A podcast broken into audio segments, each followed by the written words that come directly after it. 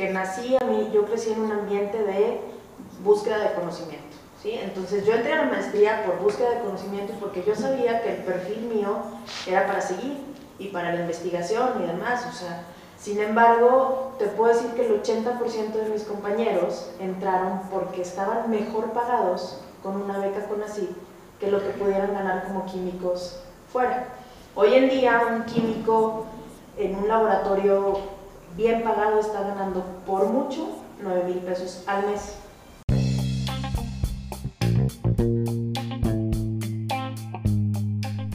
Bienvenido a Finanzas Relax. Yo soy tu host, el Chief Marcos, y soy el güey que te explica, simplifica y te dice cómo aplicar las finanzas y la economía en tu vida diaria. Así que relax, que hoy aprenderás algo nuevo. Financiero Relax, ¿cómo están? Espero que se encuentren de lujo. Este es el podcast de finanzas donde ahondamos, ahondamos discúlpenme, eh, vemos temas financieros, evidentemente económicos, y vemos todos los lugares donde se encuentran las finanzas junto con nuestros invitados. El día de hoy, primeramente, como siempre, quiero saludar a mi co-host, el coach Fernando Andrade. Coach, ¿cómo está? A todo dar, a todo dar. Ahora cambiamos de día. Cambiamos de día, en efecto. Nos vamos a ver cada miércoles, cada miércoles en punto de las 7, 7 y media de la noche, con contenido de valor, como cada vez que nosotros grabamos este podcast. Encantado de pertenecer a este podcast para ustedes, nuestro público querido. Así en efecto, bienvenidos. En efecto, bienvenidos. Cambiamos de día, eh, cambiamos de escenario, como se pueden dar cuenta, estamos probando este nuevo escenario y justamente estamos en Sideral, este, el Café Sideral. Este, muchísimas gracias por, por, prestarnos el espacio, les vamos a pasar las redes de Sideral, porque también aquí hay un cowork muy padre y de hecho esto es parte del cowork. Eh, entonces yo creo que ahorita en la pandemia si quieren eh, venir a trabajar y despejarse un poquito de la casa, eh, pues es un lugar definitivamente bueno para hacerlo, ¿no crees, brother?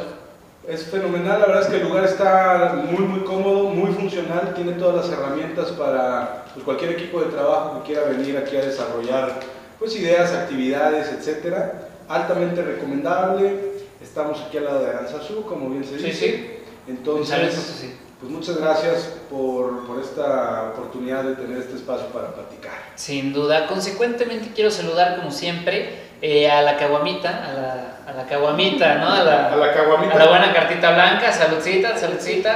Ya patrocínanos, por favor, ¿no? Sí, sí. Saluda ya a todo el equipo. Vamos a... Oh. Y bueno, el día de hoy tenemos como siempre invitados eh, de lujo. Y Clau, la verdad me habían platicado muchísimo de ti. Eh, me habían presumido un montón todo tu trabajo, todo lo que haces. Este, fíjate, hasta se me anda saliendo el gallo de los gallos. ¿eh? Eh, y bueno, brother, ¿quieres presentar a, a, Clau, por favor? Tengo el gusto de colaborar con Clau Perezón, eh, justamente en el despacho de coaching donde desarrollo mis actividades. Y pues bueno, con mucho gusto de trabajar con una persona con una mente brillante, Oh, muy capaz, con mucho enfoque, pero pues qué digo yo, ¿no? Que lo digan sus propias credenciales. Entonces voy a leer textual cuál ha sido un poquito el trayecto de Clau y arrancamos con lo que sigue. Sin duda, sin duda. Químico farmacobiólogo por la Universidad Autónoma de San Luis Potosí, titulada por promedio, eso es importante también mencionarlo, titulada por promedio. Estudió la maestría en biología molecular en el IPICIT, eh, estudió el doctorado en biología molecular en el 2012, estancia en neurobiología de la UNAM, juriquilla y fisiología celular de la UNAM, profesora de varias materias de la carrera de medicina también en esta misma institución, eh, nutrición, psicología, fisioterapia, esto en la UVM y, Universidad Cuauhtémoc, aquí en San Luis Potosí, conferencista en congresos nacionales e internacionales relacionados con ciencias biomédicas, responsable de los departamentos de biología molecular, citrometría de flujo y desarrollo en laboratorios de TX, gerente de gestión de calidad y perito en química en la Dirección de Servicios Periciales de FGE, aquí en San Luis Potosí, y actualmente como desarrolladora y especialista en software del despacho de Proyecto Tu Futuro. Ah, un leve giro. Bienvenida, bienvenida. Bienvenida, bravo, bravo. Oye, con todo esto, ¿por dónde empezamos? Oye, no? sí, claro, pues como digo, más bien pues tú dinos por dónde empezar. Ya vimos que tienes este, un currículum que no sabemos ni leer. Este, Ay, gracias, entonces, no. qué chido, ¿eh? Qué chido. Clau, ¿qué onda contigo? ¿Quién eres? ¿Quién es, quién es Clau? Este, ¿Cómo empiezas en esta vida? ¿Cómo cambias de rol? Nos gustaría platicar un poquito de eso Claro. y ya meternos después a un tema, eh, pues un poquito de tema de genética y de negocios, a ver qué nos platicas. Ok, bueno, primero mil gracias por invitarme, estoy súper contenta, súper emocionada, igual también se me sale el gallo a mí de la emoción. Este, y, y nada, pues eh, a ver, yo soy una persona que, que nací en Veracruz, crecí en Colombia Órale, y desde el origen de mi vida fue como muy extraño porque a Fer le contaba que soy hija de un sacerdote y una monja. ok, Desde ahí Empieza empieza la combinación ¿eh? genética. Hay una combinación Este, interesante. y, y mis papás, pues siendo sacerdote y monja, bueno, ex sacerdote y ex monja, obviamente siempre me guiaron como por la búsqueda del conocimiento, ok. cualquiera que esté fuera, ¿no? Entonces, eh, pues en el andar así estuve todo el tiempo buscando conocimiento, generando conocimiento y lo que más me gusta es transmitir, transmitir conocimiento porque creo que si es conocimiento no transmitido, pues no, no es, no es conocimiento. Nos vamos a llevar muy bien. Entonces, seguro. Entonces, bueno, con, con esa filosofía que me inculcaron mis papás, pues yo la verdad voy por la vida en eso. Eh, por alguna razón, yo empecé estudiando Relaciones Internacionales, fue la primera carrera que estudié. Ok, ¿Completa? No, Ok. eh, trunca, porque me di cuenta que a mí la verdad la ciencia me apasionaba. O sea, las relaciones internacionales me gustaban, estaba yo contenta, entré becada al Colegio de México, bueno, al Colegio San Luis. sí, claro, el Colsan, este, ¿no? al Colsan, que es como el campus Sí, sí. del Colegio de México. Y fui muy feliz, pero, pero yo sabía este, que a mí la ciencia era como lo que me apasionaba muchísimo. Y dije, bueno, pues vamos a probar. Por supuesto, mis papás se fueron para atrás porque dijeron, no, esta no sabe ni qué quiere. Y- Oye, yo tengo dos preguntas nada más. Te voy interrumpiendo, y discúlpame, Claro, claro. pero me surgen algunas, algunos temas. Primero, ¿a qué se dedicaron tus papás después de ser monja y, y ex, y ex- expadre? o ¿Cómo se A, a ex cura, sí, a adoctrinar. No, no te creas. No, ellos fueron, eh, se clavaron mucho en la educación. Ok, Mi papá, de hecho, trabajó para el gobierno alemán en Colombia órale. y, este, y se dedicaba a capacitación del personal de- del Ministerio de Justicia, se llama ya. La verdad es un par de personas súper cultas, o sea, yo, yo creo que es de las personas más cultas que he conocido yo en mi vida, digo, no porque fueran mis papás, y, este, y, y en eso se, se desarrollaron, en educación, en, ten- tenían, mi papá tenía un doctorado en, en filosofía o teología o no sé, y mi mamá una maestría en dinámica de grupos, entonces hacían muy buen equipo y se dedicaban a eso, Wow, a, la educación, y pues ese- esa pasión a mí me la transmitieron luego, luego. ¿Y si es real esto de la monja y Te lo juro, Sí, mi ¿y papá. eran ¿Son católicos o...? Sí, yo soy católica, Sí, ok, creo mucho en un poder superior. Eh, hay cosas de la iglesia en las que No voy, converges. no voy mucho de como institución. Sin Claro. embargo, la fe católica me gusta mucho, pero la fe budista también lo que conozco, que no es mucho, me encanta y, y, pues, Órale. digo, Fíjate que yo tengo una situación similar. Mi ¿Sí? papá iba a ser agustino, pero hace cuando presenta su tesis de filosofía, este, después tenía que hacer como un año de prácticas y en eso conoce a mi mamá aquí en San Aquí, justo a unos pasos ¿no? de, donde estamos. Y pues dijo, pues ya, de aquí, de aquí soy. soy, ¿no? Siempre la filosofía no. Sí, sí, Sí. digo, se acabó la carrera y... la No, no, mi, mi, mi papá sí fue Pero guau. este, cura a 18 años, o sea, cura de estar eh, dando comunión, incluso la manera en la que yo me enteré fue porque había una foto de mi papá casando a los papás de un amigo de un amigo mío. Órale. Y yo, pues ahí dije. ¿existen los clones o qué onda? Porque me enteré ya grande, o sea, yo Ah, tenía los órale. 20 años, no crees que fue así como muy abierta la historia en mi casa. Órale, qué interesante. Oye, la otra duda que me surge es, y, y te digo porque a lo mejor muchos chavos nos están escuchando, bueno, yo espero, ¿no? Pero ¿en qué momento estás tú entre relaciones internacionales, feliz, contenta? Sobre todo porque creo que cuando estás en un lugar estable y bien, de repente no piensas mucho en los cambios, ¿no? Pero ¿cómo fue ese momento que tú dijiste, no, yo amo la ciencia, vámonos de aquí? Sí, como que yo pensaba mucho en que, en que la ciencia a mí no me iba a, a dar lana. Y siento que hay un punto de la Mm. vida en la que todos pasamos que, que el foco es como el, el dinero, ¿no? O sea, no, yo quiero ser más rica que mis papás, yo quiero tener más dinero que mis papás, no quiero vivir las angustias que veo de repente. Entonces yo dije, Claro. pues relaciones internacionales. Siempre en, en orientación educativa en la escuela me decían, Clau, tú eres para ciencia, o sea, ¿qué vas a hacer allá? Y me acuerdo una maestra que me dijo, vas a ser buena en cualquier cosa, pero tus mayores habilidades están en ciencia. Pues no le hice caso, pero después me di cuenta que, o sea, a mí realmente lo que me apasionaba Claro. eran las cuestiones de, de, de ciencia. De hecho, quería ser médico y por sacona no, no, no le entré porque me daban miedo los muertos. Claro. Terminé trabajando en servicios periciales donde hacemos necropsias todos los días. Pero, y- pero bueno, no, al final no fui médico y me metí a química. Órale, mira qué interesante.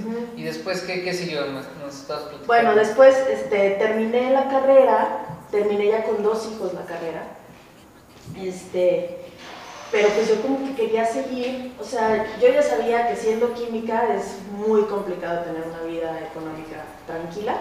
Desafortunadamente en este país estamos muy subvalorados, súper subvalorados los químicos. En países del primer mundo, en cuestiones de salud, hay cuatro figuras importantes, que es el médico que lleva el caso, el radiólogo, el químico y un farmacéutico que es el que elabora las dosis de lo que sea. Aquí es el médico y por muy debajo los demás, ¿no? ¿Por qué? Pues no sé, no sé por qué la figura no haya tenido no- o no haya adquirido tal, tal importancia, o sea, no sé por qué todo se le, Se le carga al médico. se le relegó al médico de esa manera cuando realmente, o sea, un médico sin un químico como un químico sin un médico, pues no es, no es como tan, tan viable ni es tan certero. Ningún diagnóstico que dé un médico sin un, sin un estudio clínico eh, o químico de laboratorio, eh, Van a la es- par. sí, siempre van a la par. O sea, siempre, desde mi punto de vista, a lo mejor nos están viendo estudiantes de, de- de medicina, pero desde mi punto de vista, los médicos y los nutriólogos que son extraordinarios son aquellos que se basan siempre eh, en, en análisis químicos radiológicos, sí, claro. Entonces continúas, eh, continúas, bueno, en este trayecto tomas decisión, empiezas como químico farmacobiólogo y empieza tu carrera en ciencia, se podría decir. Sí, sí, pues ahí digamos que yo era muy teórica, siempre busqué como titularme por promedio pensando que era lo mejor. Ahorita garantizo y aseguro, y es más, me encantaría que no existiera esa opción, porque es en la que menos aprendes en realidad. No hay nada como hacer una tesis. Y, este, y pues me titulé por promedio y dije, bueno, ¿qué hago? Y me metí a la maestría. Perdóname, ese comentario que acabas de hacer es súper nerd. Sí. No hay nada como hacer una tesis. Es que no aprendes nunca nada como trabajando en campo. Claro. Nada, o sea, absolutamente. Claro. Digo, puedes tener los fundamentos teóricos de todo, pero si tú no ejerces lo que, lo que tienes en la cabeza, y realmente yo salí súper verde de la carrera, o sea, yo te puedo decir que mis amigos que tenían promedio de 7 y que hicieron una tesis para titularse, este, acabando la carrera sabían mucho más que yo. Yo creo que ya para todos nosotros hemos descubierto, para ya las personas que desarrollamos alguna actividad profesional, que sí, justo la, la universidad y los conocimientos que obtienes pues, te dan fundamentos, pero la práctica es lo que te da la experiencia y el crecimiento, básicamente. Sí, Así sin duda. Algo bien interesante, yo también lo platicaba antes y seguramente ahorita tú nos puedes dar algún insight. Este, yo iba a hacer luego, luego la maestría después de la carrera, Ujú. pero luego por ciertos eh, azares del futuro no se dio y hoy en día lo agradezco porque hoy lo que yo quería hacer es totalmente diferente, o no totalmente diferente, pero tiene un, un enfoque, uno, mucho más práctico y dos, justamente tengo más enfoque ¿no? en, en el porqué Claro, de las cosas. claro, no, de hecho para mí, o sea, ahorita muchas de las cosas que digo es porque realmente yo las hice y ahorita digo, no las tuve que haber hecho así, o sea, el salir de la carrera con dos hijos y meterme en la maestría, yo siento que fue un poco de evasión a, a mi vida personal, a decir, no, o sea, si yo dejo de estudiar, a mí me va a tocar esta onda de ser mamá 24/7 Ajá. que nunca me lo había como planteado, digamos, en los 24 años tener dos hijos este, y, y- y estar metida en la casa. Entonces yo dije, no, no, no, o sea, antes de que cualquier otra, suceda, otra cosa suceda, me meto a la maestría y eso fue lo que hice. Y realmente yo iba esperando cosas muy teóricas y era completamente práctico. O sea, por supuesto mucho estudio, pero, pero era estar metida en el laboratorio 18 horas al día. Uh Ok, entonces continúas en esta parte, haces tu maestría. ¿Cómo, ¿Cómo se enfrenta un químico farmacobiólogo? ¿Cómo se enfrenta una persona de ciencia al mundo económico? ¿Cuáles fueron tus primeras impresiones? ¿Qué era lo que tú buscabas y qué encontraste? Bueno, lo primero fue yo en particular, como les dije desde que nací a mí, yo crecí en un ambiente de búsqueda de conocimiento. ¿sí? Entonces yo entré a la maestría por búsqueda de conocimiento porque yo sabía que el perfil mío era para seguir y para la investigación y demás. O sea, sin embargo, te puedo decir que el 80% de mis compañeros entraron porque estaban mejor pagados con una beca con ACID que lo que pudieran ganar como químicos fuera. Hoy en día un químico en un laboratorio bien pagado está ganando por mucho 9 mil pesos al mes. Ok. Ajá. O sea, de, de, verdad te encuentras a gente que está ganando 9 mil pesos al mes y desempeñando una actividad porque le apasiona. Claro. Porque el tema económico, digo, con todo respeto, no sería un factor determinante. No, y 9 mil pesos al mes estoy hablando de un laboratorio que paga bien. ¿Tú dirías entonces que el promedio de las personas que, de, de los científicos, vamos a ponerlo así, eh, pudiera estar más o menos así? Bueno, 10, 15. Una, una cosa es eh, estudiar la carrera que yo estudié, que es químico farmacobiólogo, que el, un gran porcentaje, yo podría decir el 90% o a lo mejor 80%, se dedica a laboratorios clínicos, análisis clínicos. Okay. Y desafortunadamente lo que, lo que ha sucedido en México es que el químico se vuelve como técnico, como un técnico que nada más procesa, que apoya. pero no los ayudan a analizar y a interpretar resultados. Okay. Ese es el problema. Entonces, un químico promedio que hace eso gana entre 6 mil y 9 mil pesos al mes. Okay. Cuando tú decides avanzar, por las razones que decidas avanzar, este, una vez que te metes en este mundo de los posgrados en ciencias, que es forzoso, entiendo, casi casi como para tener, llegar a otros niveles. Otras herramientas. Para llegar. Una vez que tú decides hacer una maestría en ciencias, eh, es complicado que tú decidas salirte después de la maestría y ya decir, a ver, ¿qué hago?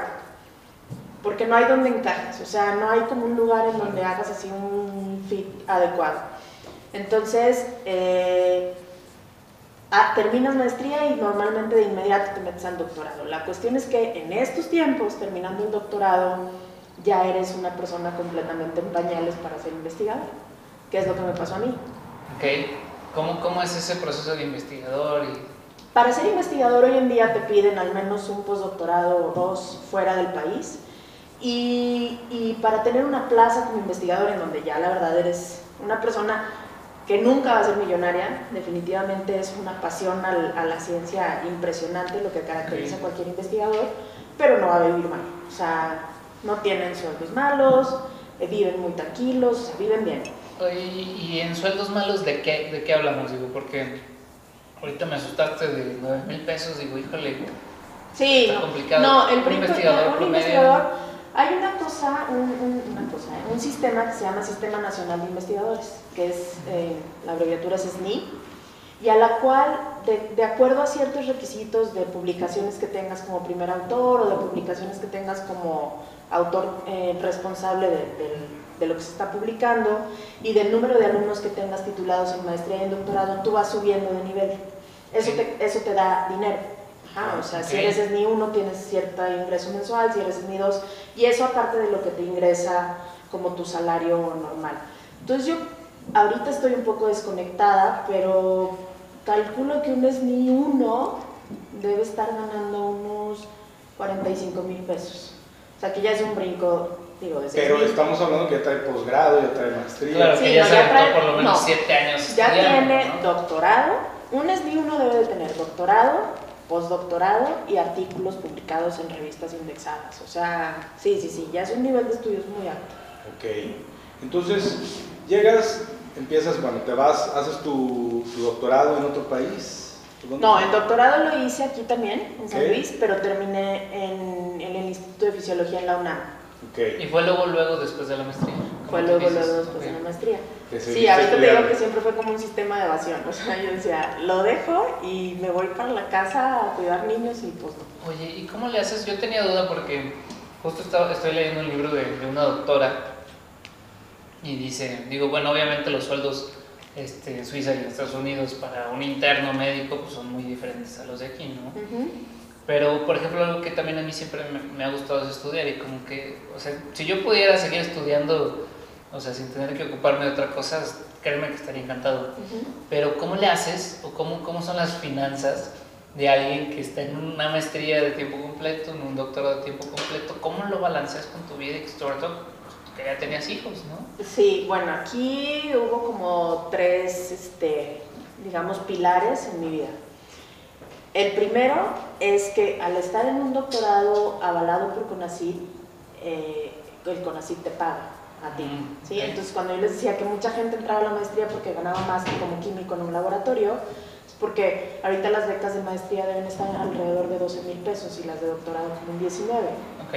Entonces, para un estudiante, pues ya es algo bastante digno. Pues. Sí, Te están pagando un sueldo para que sigas estudiando. Oye, ¿y todavía se están pagando esos, esos- esas becas? Con, ya ves que hubo... Sí, bueno, ahorita hubo un rollo que no estoy como rollo. al Yo 100% tampoco, enterada, pero creo que hubo una cosa con los fideicomisos destinados a ciencias y no sé qué. Y no sé si las becas se sigan pagando. Hasta el año pasado sí sucedía. O sea, Ok, se seguían pagando becas de doctorado en los centros CONACYT. Ya. Ajá. Eh, por ejemplo, la autónoma también tiene su propio eh, fondo destinado para pagarle a los, a los becarios de maestría y doctorado. Entonces, eh, ah, me decías que cómo manejaba las finanzas. Bueno, mi primer pilar pues era mi beca de doctorado. El segundo pilar era pues lo poco que ingresaba mi ex esposo, el papá de mis hijos. Y el tercero, lo mucho que me apoyaba mi papá. O sea, la verdad es que yo viví una, una vida muy tranquila financieramente mientras estuve estudiando, porque mi papá, mi papá le iba muy bien y, y la verdad me ayudaba muchísimo. Como fui No, única, bueno. pues el pilonzazo del cura, pues ya. No, pues súper bien, súper bien esa, ¿eh? Y entonces eh, tú te desarrollas o tu área de experiencia fue genética, Sí, biología molecular y genética. biología molecular y genética. ¿Qué es un biólogo molecular genetista? Ok, es un poco diferente. Eh, la biología molecular analiza y desarrolla todas las técnicas para poder manipular el ADN. En el ADN está toda la información genética de las células em, y los únicos entes que tienen otro material donde hay genes son los virus. Ajá, Pero de todo ser vivo, el material genético está en el ADN. Entonces, la biología molecular lo que estudia es eh, todas las técnicas que tú puedes desarrollar para poder manipular el ADN de cierta forma. Ok, ¿y cuál era tu enfoque? ¿Por qué estudiaste eso? ¿Qué querías manipular? No, es que cuando yo entré, yo quería manipular al mundo, pero Ok. este, yo entré pensando que todo iba a ser muy teórico, como te digo, porque algo particular que tengo es que soy súper torpe con las manos, súper torpe. Entonces, Ok. cuando yo les dije a mis papás que quería Oye, hacer... revelaciones con Cloud Teresa. Sí, entonces cuando yo les dije a mis papás que quería hacer química, me dijeron, no, por favor, o sea, nos vas a mandar a la ruina.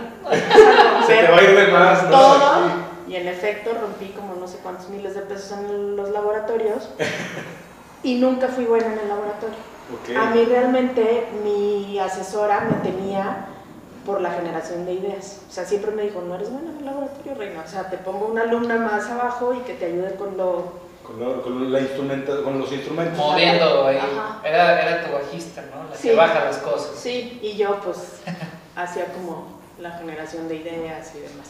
Órale. Oye, y en, y en esto que comentas de querer manipular al mundo, al final de cuentas, cuando fuiste descubriendo qué opciones podías tener con este tema de biología molecular, ¿en dónde te enfocaste? ¿Cuál fue tu área? Porque me imagino que, oye, manipulas el, el ADN de un ser humano, de una, de una planta, vamos, de un animal, vamos.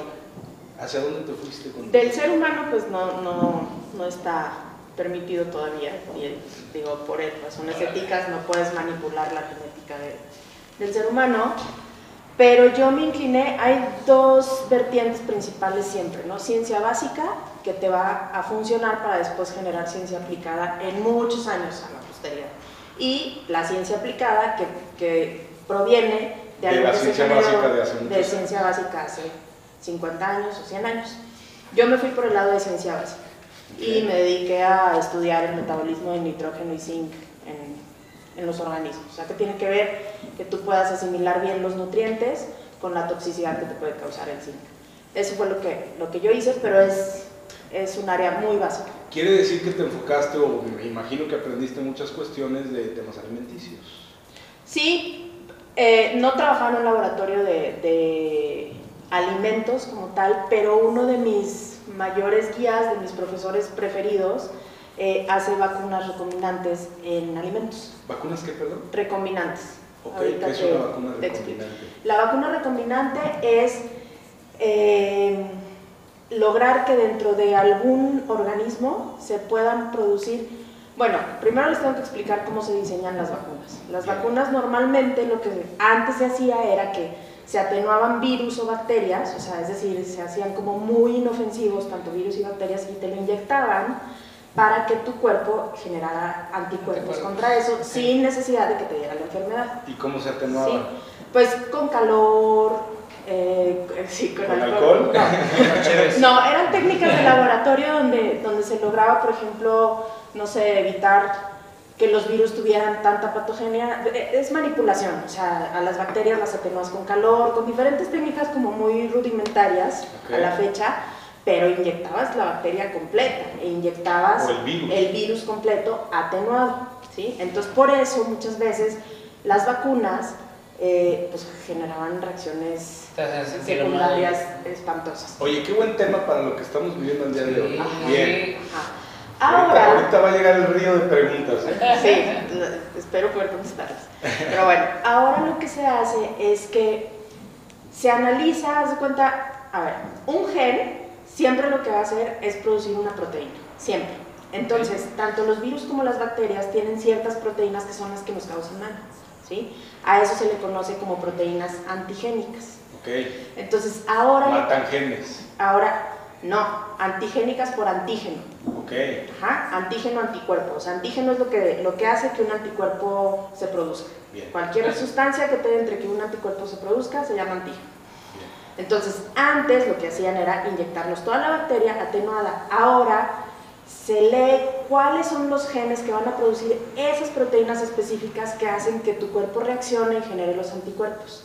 Y esos genes de la bacteria, del virus, del parásito, se introducen en el ADN de la Pues vacuna otro. comestible que tú quieras hacer, del plátano, de una célula de plátano, de una célula de jitomate, de una célula de lechuga, de una célula de tabaco, y luego desarrollas la planta con ese gen. Con ese metido. antígeno. Ya. El gen que va a producir el antígeno, Ok. pero todo el resto de la bacteria ya no va a existir, solamente ese cachito. Oh, Entonces, oh, tú entonces te- están ocurriendo muchas cosas. Entonces, perdón que te interrumpa. Vale, dale. De esta forma tú puedes lograr, por ejemplo, con alimentos, tú puedes lograr que un alimento sea más resistente a las situaciones externas como cierto tipo de plagas, cierto tipo de cuestiones así. Claro, o sea, la aplicación de un organismo transgénico es infinita, o sea, es así como la variedad de colores. Entonces, Transgénico quiere decir que fue alterado genéticamente. Transgénico es que el organismo o la célula de, de- de- las células que componen cierto organismo tienen un gen que no les pertenece. Eso es transgénico. Ajá. Entonces, si el plátano tiene un gen que pertenece a un virus o que pertenece a una bacteria y por el cual yo estoy haciendo una vacuna comestible, eso es un plátano transgénico. Ajá. Oye, eh, entonces, perdón, ¿qué implicaciones tiene, tiene que yo me esté comiendo un plátano que transgénico, vamos, Ujú. porque lo quise fortalecer para dejar de utilizar a lo mejor tanto plaguicida, tal Ujú. vez? Eh, ¿Y qué implicaciones tengo yo? Porque me estoy comiendo algo que ya está alterado genéticamente. Ok, hay un chorro de teorías, ¿eh? O sea, hay- en el Universal acaba de sacar un, un artículo donde habla que los transgénicos causan cáncer. Yo no, no, incluso estuve ahí eh, buscando en NCBI qué artículos venían eh, fundamentados científicamente que, de algo que causara Sí, cáncer. no, no- y al no un contrario. Sí, y Y al contrario, lo que encontraba es plantas transgénicas que producen interferones o interleucinas contra el cáncer de tal cosa. Plantas transgénicas que producen tal cosa contra tal, así, ¿no? Ya identificadas. Eh, ajá. Ok. Eh, bueno, son, son, se hicieron transgénicas, ¿no? Claro. Pero, este, la pregunta que ahora yo te hago, ¿qué te ha causado a ti un plátano que no es transgénico? no sé ni siquiera cuál pudiera ser o no ser transgénico, porque ahorita está en boga el concepto de orgánico y transgénico. Ujú. Y quiero pensar o quiero generalizar en donde la opinión pública es de que el transgénico es malo Sí, Sí, sí. y el orgánico es bueno. Sentir así, ¿no? sí. Es un sentir generalizado. Eh, entonces, ahorita yo te podría decir, yo estoy seguro que todo lo que como está ya alterado de alguna forma, pero al día de hoy no he tenido ningún problema. Si tú te comes un plátano que no tiene este, ningún transgen, que tú le hayas metido conscientemente, tú te estás comiendo un plátano que tiene ADN, que Sí. tiene sus propios genes, Sí. sí. Y te lo estás comiendo y no te está causando ningún trastorno en tu organismo y estás metiendo a tu cuerpo ADN que no te pertenece. Ya ¿sí? entiendo. entonces- ¿Cuál sería la diferencia? Que si tú ya comes cosas con ADN que no te pertenecen y las hemos comido toda la vida, como, ¿cuál sería la diferencia lógica que tú te comas un plátano que tiene ADN propio del plátano y a lo mejor un gen de otra cosa? ¿Por qué ese sí te habría de causar daño? Te entiendo. Entonces no tiene Ya. mucho que ver el que esté alterado genéticamente, eh, puesto que de entrada yo ya me estoy comiendo un ADN que no me pertenece. ¿no? De entrada, siempre que comes verduras y frutas, te estás comiendo ADN que no te pertenece. Ahora, hay, hay ciertas cositas que pueden estar. eh, en, en el periodo de Fox, nació, eh, digo, surgió la ley de organismos eh, modificados genéticamente. Y ahí lo que dice, para nosotros autorizar que haya un cultivo, que haya un organismo eh, o cualquier cosa modificada genéticamente, se tiene que analizar caso por caso, paso por paso. O sea, es lo primero que dice la ley. Caso por caso, paso por paso. ¿Por qué? Porque hay ciertas herramientas genéticas que sí pudieran, este, digamos, causar ciertos conflictos en, en- en lo Que, que nosotros- están identificadas al día de Sí. hoy. Va. Entonces, por lo que entiendo, transgénico no es necesariamente nocivo o negativo. No, mira, la, la cuestión, bueno, obvio te voy a hablar desde mi punto, a lo mejor soy el diablo para, para el mundo, pero la verdad, digo, mis primas ahorita si estuvieran viendo esto en este momento me quitan la herencia a mis tías y demás, porque ellas son Greenpeace, pero la verdad es que creo que el mayor conflicto, digo, yo no sé qué fundamentos tengan ahorita este, la gente que, que promueve tanto los orgánicos o que promueve tanto la alcalinización del cuerpo o esas cosas. Ahorita quiero tocar Tocamos esos tema. puntos que también son interesantes. Oye, Este- es que perdón, pero estamos en contacto de con estos términos todos los días y son cuestiones que nos Sí. preguntamos todos los días y está en boga. Oye, es que aparte no pudiera te- ser no te diferente también. Yo creo que, como ahorita tú nos estás aclarando muchas cosas, yo creo que también hay una generalización de los términos que en realidad esa generalización lleva a que no se entienda, ¿no? Así es. Como puede, es diferente, no sé, se me ocurre a mí procesado a transgénico, definitivamente. Totalmente ¿no? diferente. O sea, un, orga- un, un alimento procesado es aquel al que se le inyectó directamente una hormona este, para que se vea más grande, para que se vea más bonito, para que se vea... Eso no tiene nada que ver con un... Con un Con un transgénico. ¿Y ¿Y eso, eso? sí puede ser malo? Desde mi punto de vista, sí. Ok. ¿sí? Sin embargo, a nivel bioquímico, la hormona tendría que ser muy pequeñita para que nosotros la absorbamos. Si la hormona es grande, no hay manera tampoco que pase directamente al aparato digestivo. Sin embargo, hay hormonas muy chicas que son solamente lípidos que sí se pueden llegar a, a absorber. Dime. Quiero hacer un paréntesis ahorita con lo que comentas. Eh, hace mucho tiempo yo me dedicaba a instalar circuito, circuito cerrado, cámaras de seguridad. Nos tocó instalar un circuito cerrado en un sitio de, de crianza de mm, puerquitos, vamos a ponerlo Ajá. así. Chanchitos. Sí, chanchitos. Tenían obviamente diferentes sitios y estaban separados de manera, de manera importante porque aquí se criaban los, que, los recién nacidos, acá estaban los de ya tal peso y acá estaban los de los que ya se vendían prácticamente. Me llamó mucho la atención que independientemente de las condiciones en las que los tienen, que si era algo complejo que no voy a platicar, eh, una vez llegamos a, a uno de, de los sitios. Me fui a caminar nada más, a lo mejor estaba hablando por teléfono, no recuerdo, y encontré como una pequeña fosita chiquita llena de frascos de un tipo de esteroide anabólico, ay, no se me ocurre el nombre, pero vamos, Sí, no, no sé. oxandrolona Ah, o sí, sí, sí, sí, o de esas pandolonas. Pero mejor la primera, la otra no, pero sí. No, bueno, no sé, no sé qué decir, espero no que haya sido malo, pero a lo mejor oxandrolona o alguna cuestión que les inyectan para hacerlos crecer, evidentemente, Ujú. que lleguen más rápido al peso y venderlos al peso porque se comercia con el peso del puerquito. Bueno, eso es el puerquito. Pero vemos lo mismo en plantas, vemos lo mismo en vacas, vemos lo mismo en cualquier otro organismo que consumimos. Ajá. Ahí están eh, inyectando hormonas, como tú Ahí lo que están decías. inyectando ajá, moléculas ya sintetizadas que tú tienes la probabilidad de absorber directamente.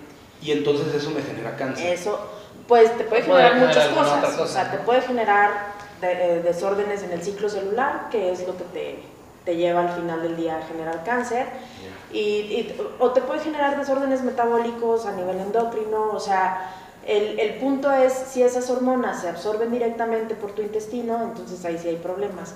Con los genes, eh, cuando tú haces un alimento genéticamente modificado, es completamente distinto, porque como te digo, toda la vida nos hemos comido ADN que no nos pertenece y jamás hemos tenido un problema por eso. Ahora, en alimentos procesados también puede ser este, eh, cuestión de que tengan muchas sales de amonio que son eh, complicadas para el metabolismo en el ser humano y que se pueden ahí ir este, acumulando y ocasionando que generemos radicales libres, que es lo que nos produce el envejecimiento celular. O sea, hay Vale. muchas, muchas este, líneas. Cuestiones. Y también está el tema, bueno, no sé, más bien es pregunta, está el tema en los eh, procesados de que le quiten nutrientes a lo que estás comiendo o, o Eh, eso ya estamos hablando de otro tema. Sí, diferente? eso es otro tema completamente distinto porque lo que sucede es que a lo mejor cuesta menos el fabricar con menos nutrientes, por supuesto, no a lo mejor.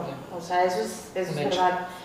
Puedo pensar, no sé si estás pensando en lo del atún rellenado con, con soya. Con soya. o- Sí, puede ser, o incluso, eh, digo, no sé, porque nos dicen, es que, oye, esto que, creo que a lo mejor es la discusión del orgánico, ¿no? Es que esto es orgánico por eso sí conserva los nutrientes que tú buscas, ¿no? O, Eh, Eso, ajá, eh, por lo que estoy entendiendo, entonces eso más bien es una, una cuestión mediática. ¿Y quién, y quién pudiera estar detrás de, que, de, de la defensa del tema orgánico y quién pudiera estar detrás de la defensa del tema transgénico? Bueno, detrás de la defensa del transgénico pues, siempre va a estar un científico que tiene bases bioquímicas, bases moleculares y bases genéticas, ¿sí? Siempre, porque sabemos ¿Cómo funciona? cómo funciona. Del orgánico tengo yo poca información, lo que les puedo decir es que mm, lo que, como en todo lo cultural ahorita estamos como regresando a los, a los ancestros, Back to basics. Claro. Ajá, exactamente, y creemos que es lo mejor. Sin embargo, lo único que sí puedo decir para las finanzas es que hacer una despensa de alimentos orgánicos debe de incrementar al menos tres veces una despensa de un alimento común y corriente. Ajá. ok, Este, con lo orgánico lo que sucede es que tratan de cuidar a tal grado la especie que sí probablemente no pierdan ningún nutriente, pero están impidiendo por completo que se desarrollen en un ambiente natural. ya. Ajá. Y eh, eso en el momento en el que salga la vida real, pues no va a poder sobrevivir. O sea, desde mi punto de vista, todo lo orgánico está en contra de la evolución. Ajá, Ok. O sea, es este, como si, yo- si lo pusiéramos a nivel de, Interesante. ¿eh? de sociedad, yo pensaría, por ejemplo, en los alemanes, alemanes nazis que solamente querían este, Preservar la raza. preservar la raza es una cuestión que se llama eugénesis y eso lejos de hacernos resistentes hace las cosas súper sensibles al medio ambiente, al entorno, a la evolución y probablemente no pierdan ningún nutriente pero tampoco ganan ninguna resistencia porque todo está demasiado cuidado, demasiado este Sí, que libre pastoreo, ¿no? Y todo este tema Sí. este, los orgánicos. ajá Oye, y perdón, eh, pudiera ser también este tipo de razas eh, de, de- de cachorros, de perros, vamos, a esa en donde los cruzan porque tienen el pedigrí de no sé qué fregados y resulta que los animales salen con unas broncotas impresionantes. Los bulldog francés, que son una belleza, o sea, que estéticamente son perfectos para ser perros, ¿sabes? Este, es un ejemplo típico y claro de la eugénesis. O sea, están tratando de preservar a tal grado los mismos genes sin combinación con otra variedad, con nada, que sí, estéticamente son muy lindos y son muy bellos, pero eh, la resistencia de esos perros a la vida es nula. O sea, Claro, claro. ujú. Ok, entonces, yo diría, oye, sal con, el, con relación al virus, porque Ajá. creo que ahorita el virus del- también, del- también del tenía COVID, ¿no? ahorita. Métete a la casa, a lo mejor me voy a meter en algún conflicto, pero bueno, estoy, es en comparación. Métete a la casa, cuídate, protégete, ¿ok? Sin embargo, estarías, utilizando el ejemplo que estás diciendo, estarías utilizando algún estilo de, de ¿cómo? Progénesis. Eugénesis. de eugénesis en donde quiero preservar mis genes, no tener acceso a un gen, bueno, a un virus, vamos, externo, lógicamente le impido a mi cuerpo generar anticuerpos y pudiera a lo mejor a la larga representar un problema mayor. Sí, mira, más que al COVID, eh, que, que no, no creo tener la información suficiente como para entrar en un debate sobre el COVID, o sea... Ni yo, eh, así que nos mantenemos al margen. no, sí, como que no me gustaría entrar en ese tema porque no, no estoy lo empapada que yo quisiera. Pero lo que tú dices, bueno, la eugénesis primero se puede hablar nada más a través de las generaciones, ¿sí? O sea, es preservar la, la información genética tan intacta a través de las generaciones que generaciones. genera problemas. Eh, podemos hablar de los menonitas, que si ustedes ven es gente que está igualita todos con todos, pero sí tienen problemas como de, de aprendizaje, inteligencia. Eh, Pero solamente puedes hablar a través de, sí, con todo respeto, este, a través de, de- de las generaciones. Pero lo que tú dices, más que decir voy a generar anticuerpos contra el COVID, es voy a generar anticuerpos contra el mundo. Contra lo que hay allá afuera, porque O sea- el COVID es una madre que está allá afuera. Sí, y las, las personas, o sea, por ejemplo, mi mamá que tiene ahorita 84 años me decía, no manches, el día que yo salga me voy a morir de salmonelosis, Ah, porque me voy a comer un taco Y yo ya no voy a tener defensas para esa bacteria, ¿sí? porque no le estoy, o sea, no estoy conviviendo con nadie, estoy Claro. como en una cápsula y el día que yo salga, pues seguro no me va a dar COVID, pero me va a dar Salmonelosis. Oye, ¿qué piensas de eso? ¿Crees que a lo mejor sea también que pues es algo que no conocí, o sea, no que no conociéramos como tal, porque pues el SARS y, el- y todos estos eh, pues ya existían, y había diferentes tipos, pero es algo que no sabemos cómo vamos a reaccionar, a lo mejor por eso pues todo este tema, ¿no? ¿Y, y crees que a lo mejor en ese sentido, eh, por, porque por ejemplo ahorita estamos escuchando temas de que bueno, ya me dio, pues ya no tienes bronca, pero, al- pero ya estamos escuchando temas de que hay recontagio. eh, recontagio y todo eso. ¿Qué onda con eso? Hijo, es que te voy a decir una cosa, los virus son, o sea, cuando nosotros creemos que somos, somos la especie dominante, pobres alucinados. O sea, Sí, Los Los virus me, virus que- son me queda unos- claro. perros, o sea, los virus son porque tienen la Oye, nosotros somos capacidad- un virus, que, bueno, nosotros Sí. somos un cáncer para el Cáncer. planeta. Sí, este, pero los virus, el- la ventaja que tienen es que están cambiando constantemente, cambiando, cambiando, cambiando. O sea, cuando se dan cuenta que el ser humano ya encontró la manera de evadirlos, de vacunarse, de no sé qué, cambia otra cosa para Órale. Ajá. Entonces, a ver, primero la primera pregunta es, eh, el susto con el COVID-19 es un virus que no tiene vacuna ni cura al día de hoy.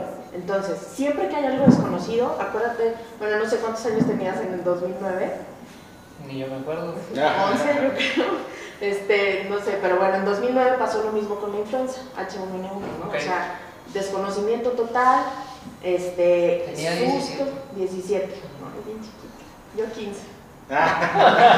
Este, bueno, entonces era el desconocimiento total y un sustazo y resultó ser que el porcentaje de mortalidad pues era casi igual que la influenza estacional, incluso en algunas regiones menor. Eh, pero siempre lo desconocido pues dices, puta, porque ha habido virus que no como, el virus del Claro. ébola, este, o sea, que sí son súper agresivos. Y que igual porque no hay una vacuna, pues sí, sí, Sí, como te genera- da y pues Genera desconocimiento. normalmente Ahora, te. Lo que se ha visto Bueno, en el avance del COVID, por ejemplo, es esta, esta cuestión de que se complica con bacteria y genera fibrosis en el pulmón, es decir, que ya no puedes este, tener la misma elasticidad que antes y las secuelas son graves. O sea, si bien el índice de mortandad no es tan alto como se pensaba, aunque tampoco tan bajo, este, pero las secuelas que deja es, o sea, yo a los virus sí les tengo mucho respeto, yo no me atrevería a decir nunca que es una cuestión política, económica, mediática, no. O sea, desde el punto de vista... Que se apalanquen de ahí la cuestión política, económica, Es. Eso sí es otra cosa, pero que no exista, eh, en ningún momento yo, yo podría decir eso. Ok, perfecto. Entonces, bueno, te dedicas a este tema, eh, empiezas a- a- con el tema de los alimentos, lo cual pues, nos llevó a todo este desarrollo. ¿Y cómo, qué es lo que sigue? O sea, ¿dónde te colocas? ¿Por qué te quedas ahí? ¿Por qué no te quedas ahí? ¿Qué onda? Ok, eh, bueno, lo que sigue es, lo que normalmente una persona que termina un doctorado hace, es hacer un postdoctorado, porque ya estás totalmente encaminado a hacer investigación, Ok. ¿no? Y para eso nos van como educando, o sea, como a las niñas de hace 50 años las educaban para ser mamás, casarse, tener familia, planchar y lavar. Cuando tú entras a una maestría es cuando tú seas el, el titular de un laboratorio, cuando tú tengas tu grupo de investigación, etc. ¿sí? Eh, pero yo termino el doctorado y mi hija entra en la pubertad. Y Uh. entonces entra en una edad súper difícil, nos va muy mal. Y pues ahí me toca a mí entrar en la disyuntiva de seguir en la evasiva de decir, no, pues este, quiero seguir trabajando y ser mamá, pero eh, como mitad y mitad. O decir, hay miles de doctores en este mundo que seguramente van a crear lo que yo siempre he querido crear, pero pues mamá de mi hija solo yo.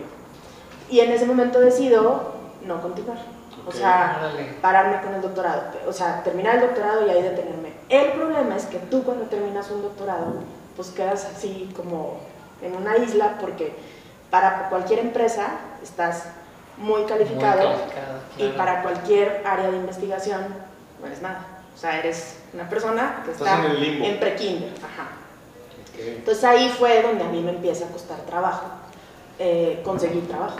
Claro. un trabajo que yo dijera, necesito que me paguen bien, eh, pero no me puedo dedicar a la investi- a la investigación porque no tengo la preparación ni los eh, requerimientos para poder estar ahí. Y pues ahí empieza como mi lucha. Eh, he tenido muchísima suerte en los trabajos en los que he estado y lo primero fue estar a cargo de, de laboratorios de salud de la Universidad del Valle de México. Y ahí estuve muy contenta, pero después pude eh, ya como aplicar las cosas más a nivel clínico, que fue cuando fui a, a desarrollar el Departamento de Biología Molecular al Laboratorio TX, que es el laboratorio más grande de, de aquí, Ok. de. San Luis. No sé si ya hice una mega publicidad, pero bueno. No, está bien, está bien. Ahí esperamos el cheque por ahí. Sí. y, y ya después, este, pues ahí estuve cuatro años, implementé el Departamento de Investigación y Desarrollo y luego me hablaron de gobierno para ir a, a servicios periciales. Ahí la verdad es que no fue mi gran hit, porque como empezamos esta plática fue la búsqueda del conocimiento y en periciales pues no era como la gran búsqueda. O sea, Claro. Era un trabajo en el que aprendí muchísimo, le aprendí mucho a, a mi jefe que estaba en ese tiempo, a quien quiero muchísimo, pero eh, mi desarrollo intelectual quedó completamente frenado. O sea, es donde más he ganado, ¿eh? en la historia de mi vida es donde más he ganado dinero, pero definitivamente creo que no es lo que a mí... Oye, pero ¿qué, ¿qué haces en servicios periciales? Porque digo, todo el mundo seguramente lo hemos escuchado en las noticias, en cualquier lado, pero ¿qué haces? Porque nos, nos decías algo de muertos ahorita, la necropsis y todo esto. Sí. En español, ¿cómo sería? Ok, servicios periciales es un, un, un, un área que apoya a nivel científico a todas las investigaciones de la Fiscalía General del Estado. Ok. ¿Ah?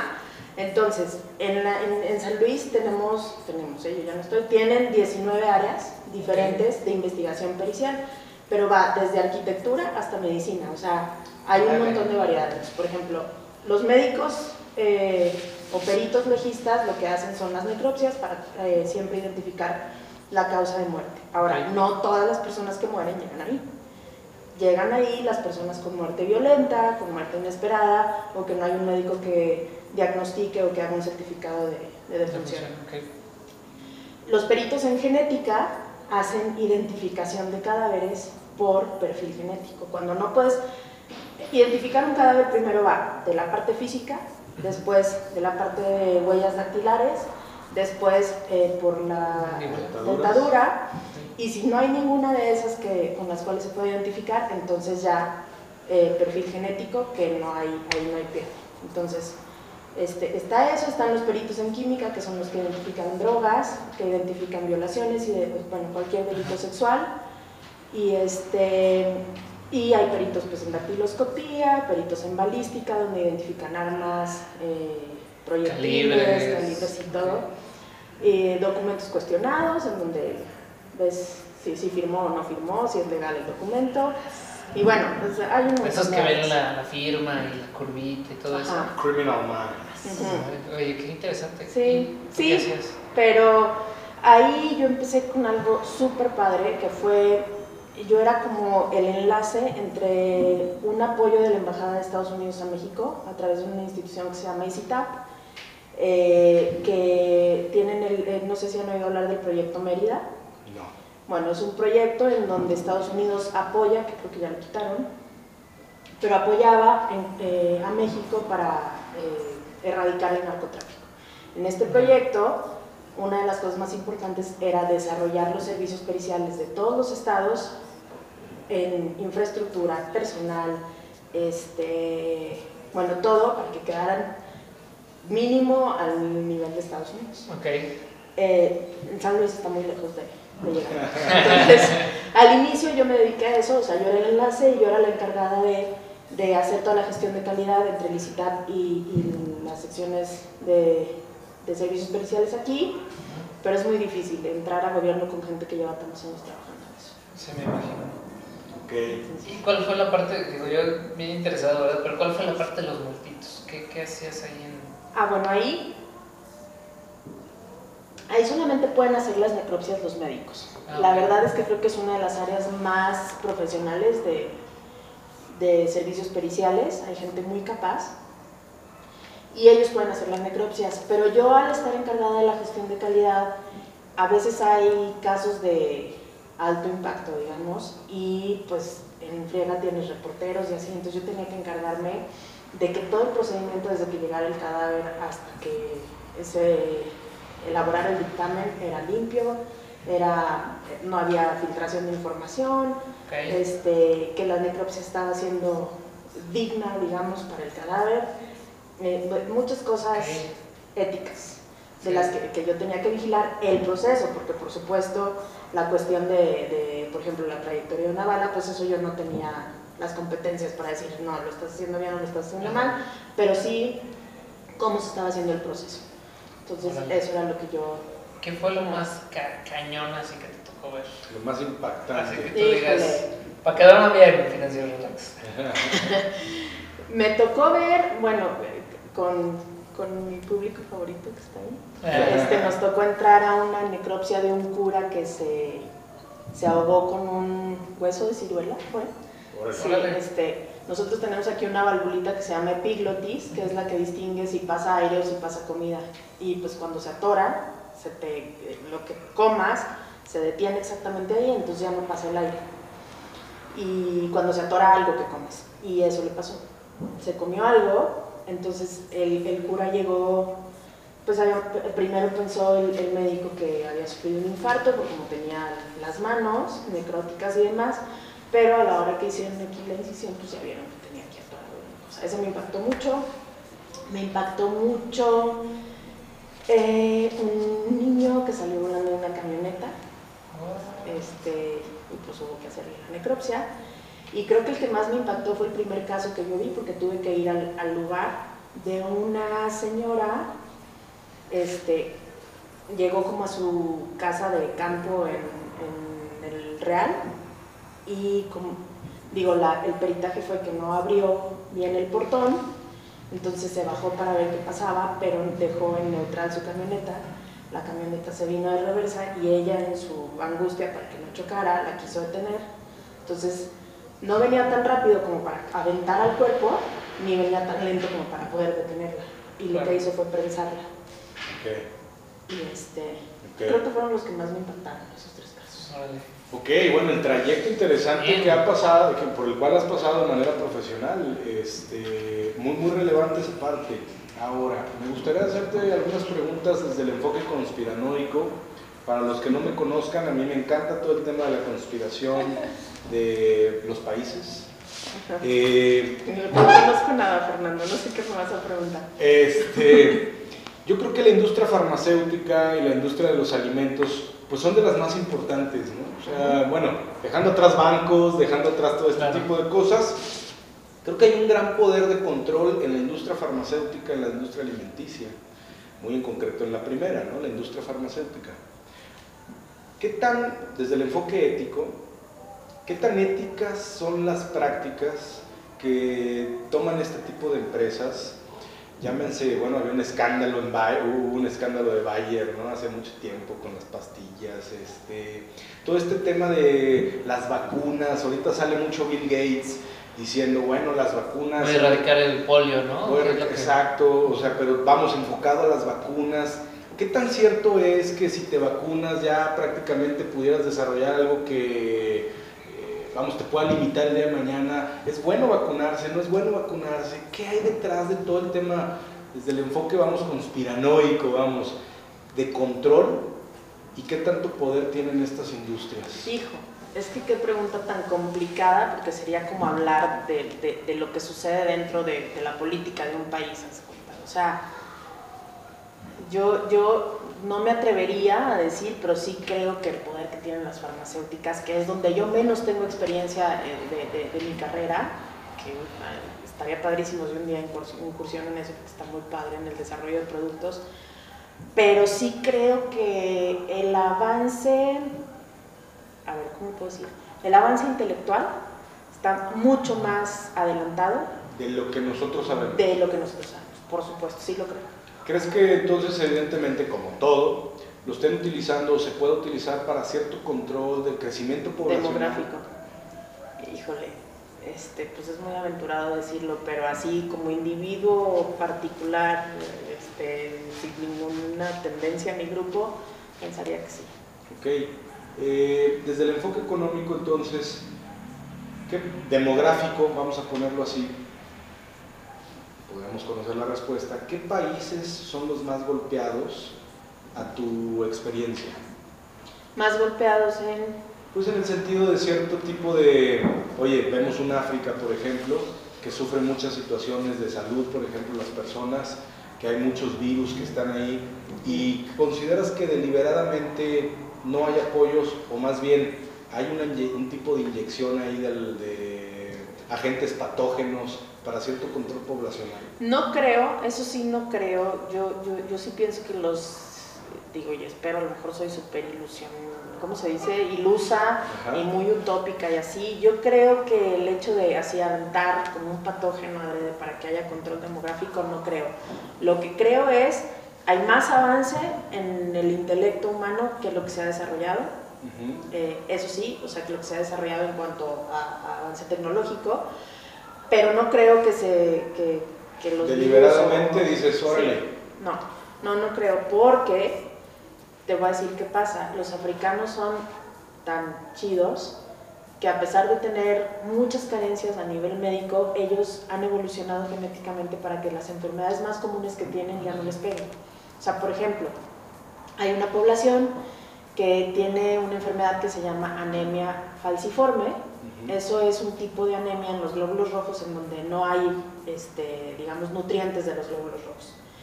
El mosquito del paludismo, que trae, bueno, ahí el, el bicho, digamos, dentro de él, pica y a donde se mete el, el, parásito es a los glóbulos rojos. Entonces, estos cuates pueden vivir con la anemia, pero son completamente inmunes al paludismo. O sea, el paludismo, el paludismo jamás se les va a desarrollar porque no hay sangre que pueda el parásito, o sea, los glóbulos rojos no son de calidad, Entonces, bueno, ellos viven, digo, con una calidad de vida relativamente normal, no tan baja, pero mucho mejor que si les diera paludismo. Entonces, eso fue una, una evolución. Entonces, algo que así adrede se haya soltado, no creo, porque precisamente los africanos también con el SIDA ya han desarrollado una evolución impresionante, que ya como antes siete personas de cada diez o más africanos tenían, son VIH, eran VIH positivos, ahorita ya se han encontrado varios que... Este, son autoinmunes.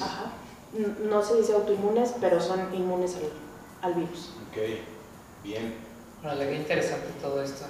¿eh? ¿Y ahorita qué estás haciendo, Clara? Bueno, mi vida dio un giro impresionante porque yo justo salí de gobierno, la verdad, muy frustrada. O sea, porque al principio la idea de mi trabajo era muy distinto a lo que terminé haciendo y decidí renunciar. Por supuesto, no te imaginas el no manches, pero ¿por qué? Si te va muy bien. Y yo, pues porque no soy feliz. O sea, eso sí siempre he sido así, o sea, en busca de la felicidad literal, este, a costa de muchas cosas. Y, y salí de gobierno y empecé a buscar trabajo en mi perfil, pero todo el mundo me daba de químico por 6 mil pesos y eso ya no me alcanzaba, o sea, ya no tenía el papá rico que me mantuviera, ya no tenía el ex esposo que aportaba y pues lo que aportaba y pues yo necesitaba tener un buen, un buen ingreso. Entonces ahí llega un cuarto pilar, que es aquel señor. Y cuando yo salgo del gobierno, pues él es el que me ayuda por completo a nivel económico, pero sí, mi mente, pues necesitaba, toda la vida he trabajado, toda la vida, y yo necesitaba algo empecé a buscar yo en mi, en mi área y estaba muy complicado, o sea, para mí fue muy difícil, duré un año buscando y buscando y buscando y sí, Claudia, eres el perfil perfecto, pero te hablamos, o sea, ya sabes, así. Claro. Un año que se me hizo eterno y horrible y yo dije, no manches, o sea, ¿qué voy a hacer? O sea, no, no. Fue, fue la verdad muy, muy difícil a pesar de que económicamente estaba bien y en eso yo publico ya desesperadamente en Facebook que tengo tal perfil, que si saben de algo, y me mandan a hablar de una empresa de finanzas personales. Ok. Este, para ver si, si yo quería ser coach financiero y demás. Entonces yo dije, no, o sea, ¿yo qué voy a hacer aquí? ¿Qué, qué, qué fregados voy a hacer aquí?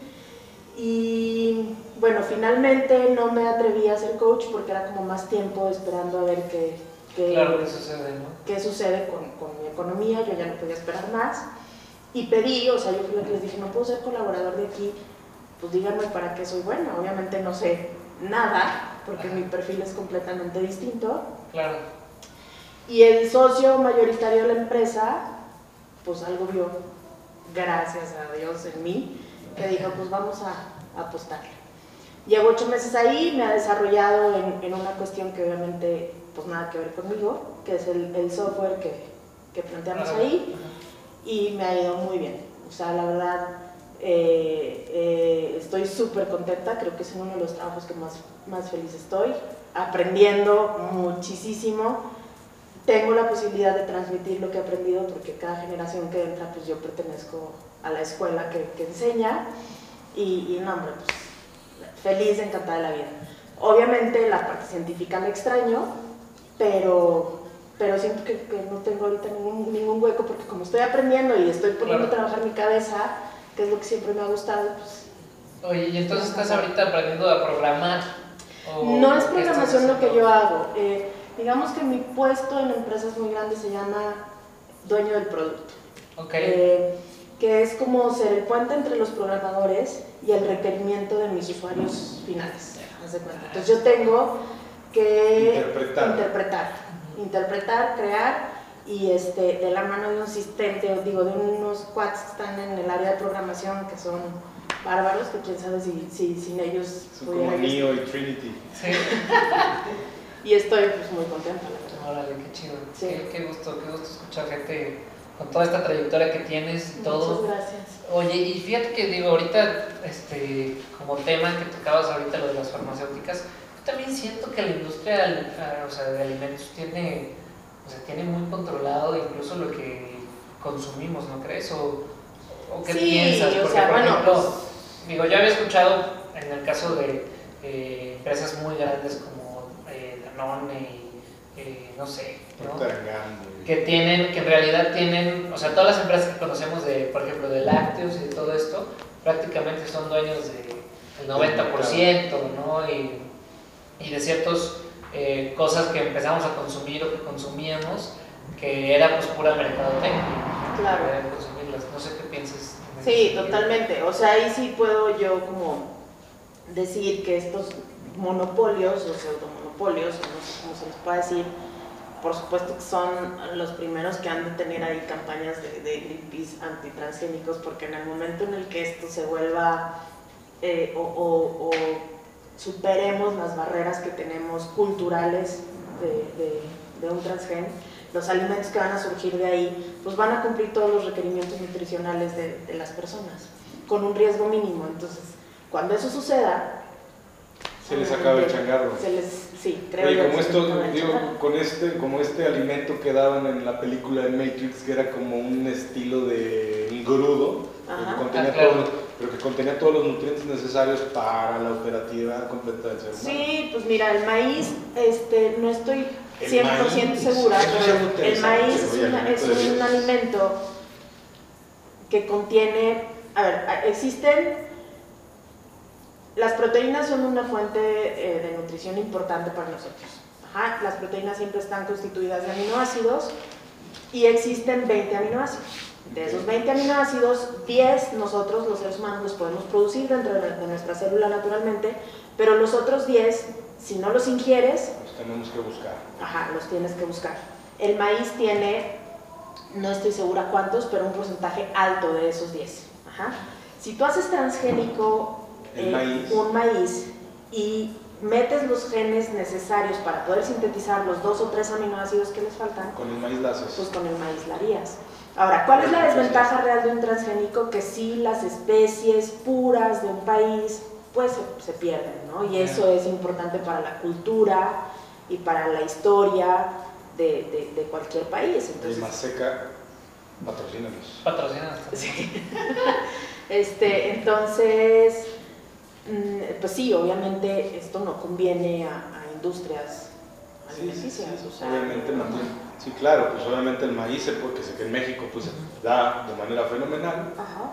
Eh, pues claro que matas toda esa industria. Entonces, Sí. hay un tema económico, como en todo, que propiamente no es lo que conviene a la, a la colectividad, siempre conviene a quien tiene el conocimiento y el poder. Así es, ¿no? Y además, o sea, fíjate, por ejemplo, tenemos tal desconocimiento que aquí estamos muy tranquilos porque no se hace maíz transgénico.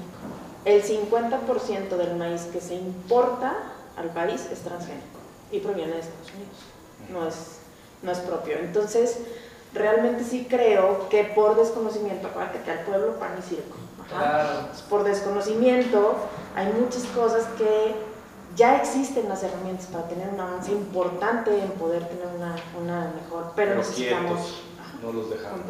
Oye, por eso Monsanto es así como el demonio, este, Claro. bueno, cosas que... Oye, yo te tengo dos preguntas. La primera es, eh, ¿cómo se tarda o en el proceso de investigación? ¿Cuánto se tarda una investigación en que pueda generar un producto? Eh, en el caso, por ejemplo, farmacéutico o de, Ah, farmacéutico, o de alimentos también, el que tú quieras, este, platicarnos más o menos en que, o sea, del día uno a que yo diga, oye, yo le invertí ya 10 millones de pesos a esto, Bueno, les voy a platicar una historia súper buena de, de, del- el profesor este que les digo que dejó mucha huella en mí, que incluso le hablé hoy para que me diera ciertas cosas de, de cómo están ahorita las aportaciones eh, a, a los proyectos, pero me contestó por mail y luego ya no me habló. Pero bueno, en ese entonces él había obtenido como un eh, fondo de alrededor de 2 millones de pesos, si no me equivoco y empezó a desarrollar una vacuna comestible contra la diarrea del viajero, que es este, una bacteria que se llama Escherichia coli, y empezó a desarrollar la vacuna en jitomate. Bueno, yo entré en 2005, salí en 2012 y el, el proyecto seguía en desarrollo y en desarrollo y en desarrollo. Se había logrado crear ya en 2010 la primer planta de jitomate bien, ya aprobada, ya todo, ya la estaban este, creciendo en invernadero. Y por qué no, llegó un vigilante, creo que era un, bueno, no sé si vigilante, un chofer, un jardinero, lo que quiera. Le gustó el jitomate, lo vio a todo dar y ¡fum! se lo comió. No. Entonces echó la planta y tuvi- tuvieron que empezar de cero el desarrollo del- de la investigación otra vez. O sea, fueron años, siete años de trabajo. ¿Y cuánto de inversión aprox? pues como 2 millones de pesos solo en el, en el proyecto, En ese- más las becas de todos los estudiantes, más el salario y la aportación de SNI al, al titular, más los técnicos que tenía destinados. No, pues, o sea, Varios millones de pesos Sí, ahí sí, sí. perdidos en eso. Y ya, y el jardinero vacunado. Jardinero. Oye, y luego, pues digo, obviamente más despedido que nada, pero ¿qué haces en esos No, casos? la verdad es que no lo despidieron porque, pues, este, Porque oye, ya mejor lo Porque yo agarraron. también a me lo hubiera ¿no? comido, güey. Sí, sí. Mejor se empezaron a comer el jardinero. Ah, La verdad es que no estaban, no estaban en la etapa como para poder hacer pruebas eh, en humano, pero pues hasta la fecha el jardinero está perfecto. ¿Cuánto tiempo una... Imaginemos que el proyecto sale, sale bien, eh, ya está comprobado de que puede ayudar, patento, ¿cuánto tiempo me dura la patente?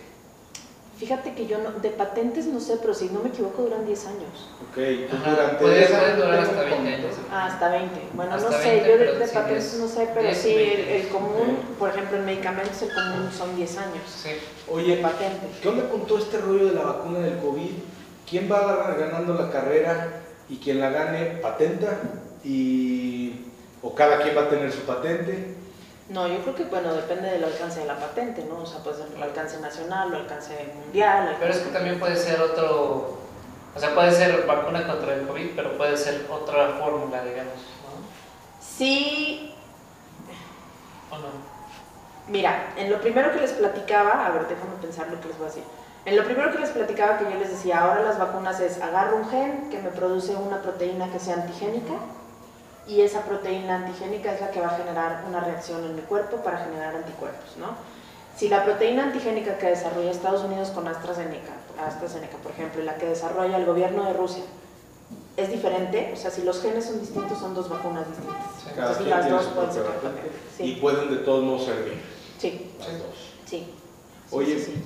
eh, digo, podemos ir eh, concluyendo, pero ¿qué onda con esto de que ya es obligatorio vacunar a los niños contra la influenza, por ejemplo? Pues a mí me parece maravilloso, la verdad. ¿Sí? Claro, Sí. o sea, yo, yo no, un científico nunca te va a decir que estamos a favor de, de que no, no. vacunes. ¿Qué, o sea, ¿qué piensas de los antivacunas? ¿De los qué? Antivacunas. Pues los respeto mucho como respeto a quien come orgánico.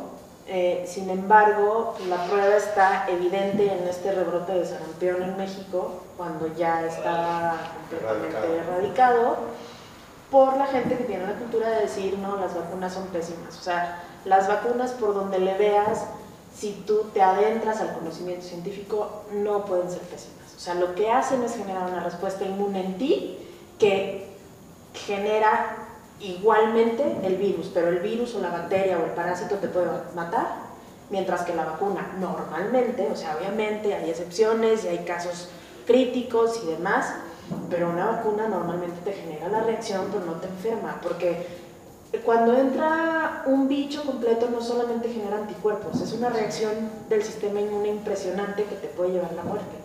Cuando tú nada más inyectas la vacuna y solamente inyectas pedacitos de ese bicho, pues garantizas que solamente se produzcan los anticuerpos y no toda la reacción en cascada. Esa es la gran diferencia. Yo nunca estaría a favor jamás de no, de no vacunar una vacuna que ya esté probada en todas las etapas, ¿no? en todas las fases. ¿sí, no? ¿Cuánta desinformación creo entonces, digo, por toda la información que acabamos de recibir el día de hoy, por lo cual estoy sumamente agradecido del Ay, no, conocimiento, pero hay demasiada desinformación allá afuera. Me queda clarísimo que darle seguimiento a redes sociales es uno de los peores errores que podemos cometer, eh, porque ahí vemos cosas, vamos, una variación de información y de opiniones que transgiversan mucho la realidad, o lo que vemos en la realidad. Sí, pues lo que pasa es que yo lo que creo es que uno debe de usar a, a su favor las redes sociales en el sentido de que tú puedes leer lo que quieras, pero ahí siempre va a poder estar tergiversado algo. O sea, Siempre va a haber un sesgo, ¿no? sí, siempre. Y, y cualquier opinión que tú leas siempre debe estar fundamentada por algo, o sea, de cualquier tema. ¿sí? O sea, si vas a hablar de, no sé, feminicidio, pues tiene que, o de pues, feminismo, o no sé, tiene que estar fundamentado por algo. Entonces, en esta cuestión de las vacunas, a quien diga que las vacunas no son buenas, pues, ¿en qué, eh. ¿cuál es el fundamento? Ajá.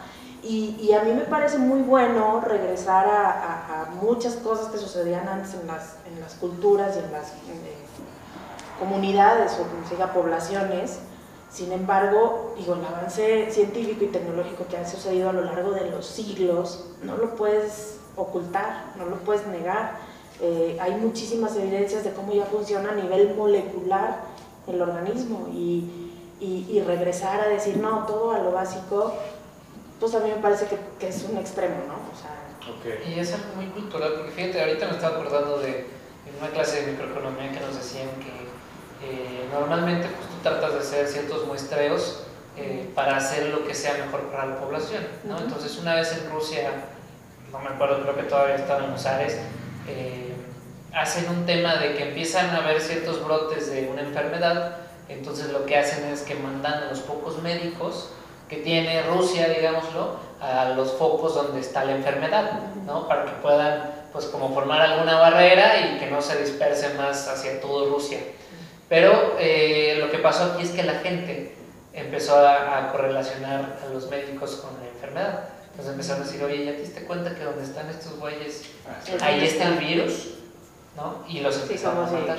Como si ellos... Y, y yo creo que a lo mejor pasó algo muy similar también aquí ahora en la pandemia, ¿no? En México sobre todo. Sí, Que decían, oye, pues donde están los médicos son los, son los que traen el bicho, ¿no? Y empieza todo el tema de saqueos, de que no me atienden, el no saber que tengo y que a lo mejor es una gripa tratable, a que están en una cuarentena en el hospital y que por eso no me atienden, causa ciertos efectos como tomar el hospital o cosas similares, ¿no? sí, sí, sí. Es un tema cultural, ¿no? Sí, sí, hay muchas cosas que por desconocimiento, te digo, o sea, nos vamos como en masas y este y por eso a ciertas cosas que me preguntaban, yo digo, no me atrevo a opinar porque no tengo la certeza suficiente de decir esto es así. Claro. O sea, y, y normalmente, bueno, en cuestiones de la casa me atrevo a opinar de todo sin saber pero, pero ya tengo poder, ahí sí tengo ahí poder. tengo poder de- de- de opinar. Consejos para un científico, químico, médico, o sea, desde el enfoque económico financiero, ¿qué hubieras, qué decisión te hubiera ayudado a proyectarte de manera más acelerada? ¿Qué te hubiera gustado desarrollar? Tengo el gusto de trabajar con un par de químicos que tienen empresas de químicos, que les ha ido muy bien con todo este rollo pues, de la pandemia, por el tema de la sanitización, etcétera, y todas las variantes que Ujú. pueden hacer consejos desde el enfoque económico que le quieras dar a todos los chavos que están estudiando o que ya están trabajando. Bueno, lo que pasa es que antes del consejo económico yo creo que tienes que saber cuál es tu finalidad en la vida. O sea, si tu prioridad es ser una persona con eh, riqueza económica, definitivamente el estudiar, o sea, siempre tenemos que sacrificar unas cosas por otras, siempre.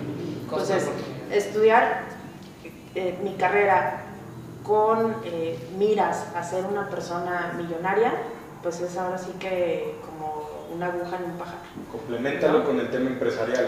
¿no? Complementalo con el tema empresarial, exactamente. O sea, si quieres ser un químico rico, tienes que hacer un posgrado en administración, en finanzas o en alguna cuestión así de alta dirección, no sé. Eh, si lo que te interesa es el conocimiento, pues entonces te puedes ir por mi línea. Y si te interesa mucho eh, eh, la cuestión de investigación, no te va a ir mal, nunca vas a ser El este, gran millonario. millonario, pero vas a vivir bien, vas a vivir una vida bastante holgada con respecto al promedio, promedio Claro. mexicano. Perdón. Y, este, y yo creo que eh, esa es la base, o sea, ¿qué, qué priorizas? ¿Cuál es tu felicidad? Y con base en lo que es tu felicidad, entonces desarrolla lo que quieres hacer. Definitivamente una persona que quiere ser multimillonaria, si, si es como un garbanzo de la libra estudiar química eh, y, y lograrlo, ¿no? Eh, no, no es lo más común, sin embargo, sí existimos personas a las cuales pues, nos gusta vivir de manera tranquila, pero no opulenta ni nada, y somos felices habiendo estudiado eso. O sea, yo volvería a repetir mi vida en muchas cosas, otras ni de broma, pero en esta cuestión, cuestión financiera y, y que todo el mundo así de, pero ¿por qué si ganas? ¿Pero por qué si no ganas? Pero, o sea, yo, yo lo volvería a hacer de la misma manera. Entonces, es como, sigue tu, tu, Tu línea. tu prioridad de vida y, y dale. Perfecto. Oye, Clau, ¿y qué, qué crees que le haga falta a México para darle esa prioridad a la ciencia, eh, tanto de manera económica, porque obviamente pues, se refleja en, en que si un químico gana eso, pues es porque no se le da el valor que tiene. No, pues ¿Qué es crees que, que, no, crees que es algo de educación? Es lo que siempre me he topado. Sí, sí. Eh, México es un país polarizado en todos los sentidos, o sea, Claro. es, es una cuestión impresionante que, que no, normalmente no tendemos a la media en nada, o sea, es polarización total. Hablas de política y piensas en polarización, hablas de deportes y piensas en polarización, hablas de ciencia y piensas en polarización, o sea, eh, pues no sé, como cualquier país de tercer mundo, pues obviamente conviene mucho más tener a la, a la población en pleno desconocimiento, porque entonces les puedes vender ideas facilísimo. Yo creo que esa es una de las razones principales por las cuales no se apoya la ciencia. Eh, ahora, otra de las cosas es que una de las polarizaciones es haber enaltecido tanto a los médicos que merecen todo mi respeto y merecen estar en ese nivel de altitud, pero en el, es tan polarizado esta cuestión que entonces la salud se lleva en manos de la política y de los médicos. Y todos los demás, o sea, de una enfermera, ah bueno, en Estados Unidos se me olvidó decir, o en cualquier país de primer mundo los enfermeros tienen otro nivel. Aquí los enfermeros también ganan fatal, fatal. Entonces... Con relación al médico. Con relación al médico y con relación a una persona que, que trabaja eh, haciendo el aseo en una casa, lo cual es muy digno, pero me refiero a que un enfermero y un químico literal hacen carreras que son muy complejas, son súper complicadas y es difícil ver un buen ingreso en, en, cualquiera de esos dos. Entonces, desde mi punto de vista es, una, que mantener a una población en desconocimiento, pues es el éxito de muchas cosas. Y dos, la polarización. O sea, siempre tener a ciertos grupos electos en cada cosa y, y los, los, otros muy, muy relegados. Me, me, me, traes a la mente un ejemplo que quiero de un meme que vi en redes sociales justamente. Han estado mucho de moda desde, desde hace mucho tiempo los videos en vivo, Ajá. en donde estás filmando a la barrita de, de, vamos, que tiene este centro como de dulce, estas barritas. Ah, una barrita marinela. Una barrita marinela. Están filmando en vivo a la barrita marinela, cubierta con una como cobijita, con una almohada, y en el, en vivo hay cientos de miles de personas viendo a la barrita marinera dormir. Y entonces eso por un lado. Y por otro lado está una persona hablando, no sé, digamos, de economía, de finanzas, algún tema educativo enriquecedor para la mente, 13 personas viendo esa, ese, ese en vivo. Entonces es un comentario que me llama mucho la atención. Por eso hay pocos dominando y hay muchos operando, o hay muchos siendo dominados. ¿no? Yo creo que en México... Literal yo creo que en México lo que tú comentas va en confluencia a eso. Yo creo que en México pasa mucho esta situación. ¿Qué tanto tiempo, y esto es también una, una, una opinión, qué tanto tiempo estamos pasando cultivándonos, aprendiendo, cuestionándonos todo? ¿Y qué tanto tiempo estamos nada más está, así, valiendo, sí, valiendo que son? Están. Sí, sí. Me imagino que para un científico ha de ser esto así de que, chavos, Échenle ganas, documentense, lean, échenle, crezcan, pregúntense todo, pero métanse a la raíz de la situación y formulen una hipótesis, formulen una opinión antes de estar hablando barbajadas. Sí, sí, sí, sí. Oye, y seguro, viste ayer el video, ¿verdad?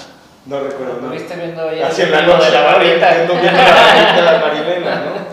Es, algo complejo porque veo muchas personas, muchos chavos ahorita de menos de 22 años siguiendo este patrón de conducta. ¿no? Bueno, o sea, yo siempre les digo a mis alumnos que yo soy afortunada de conocerlos, pero siempre les digo, yo no sé si ustedes son afortunados o desafortunados, pero alumno que pase por mí, por lo menos en el tiempo en el que está conmigo, ni de cristal, ni mediocre, ni este acostumbrado a lo fácil ni nada. O sea, si son 15 personas las que pasan por mí al año, pues esas 15, por lo menos, y siempre les digo, si trascienden ustedes 15 o si trasciendo en uno de ustedes 15, ya me doy por bien servida, porque sí, es una cuestión generacional impresionante donde necesitan todo absolutamente digerido. Pensar es como el opuesto al, al, al estar viviendo y lo que necesitamos ahorita es gente que cuestione, gente que pregunte, gente que piense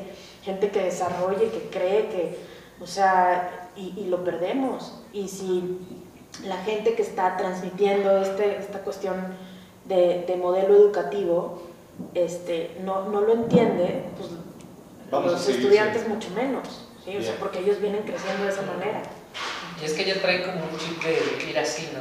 Y fíjate que, digo, bueno, yo creo que me he topado un poquito con eso y lo he comentado aquí con Mau, que, o sea, yo estoy haciendo ahorita TikToks, ¿no? Mm. Este, por, obviamente por aumentar mi comunidad, porque creo que sí se puede, o sea, sí puedes aprender, ¿no? De un TikTok.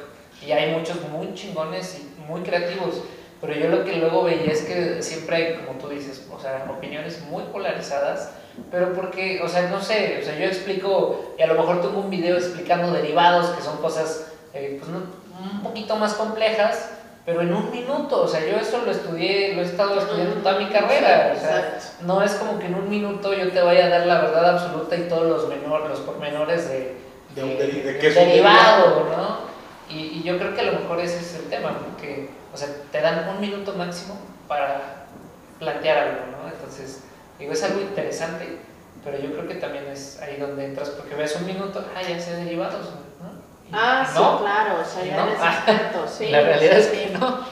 Sí, no, no, no, no. O sea, pues yo digo que el chiste es como dejar huella en, en- en inquietar, en que vuelvan a tener ganas de, de pensar. O sea, no podemos ser expertos en todos porque cada vez hay más conocimiento, en todo, porque cada vez hay más conocimiento, pero por lo menos esta onda de, de a ver, o sea, no puedes tener todo digerido en la vida, porque así no es la vida.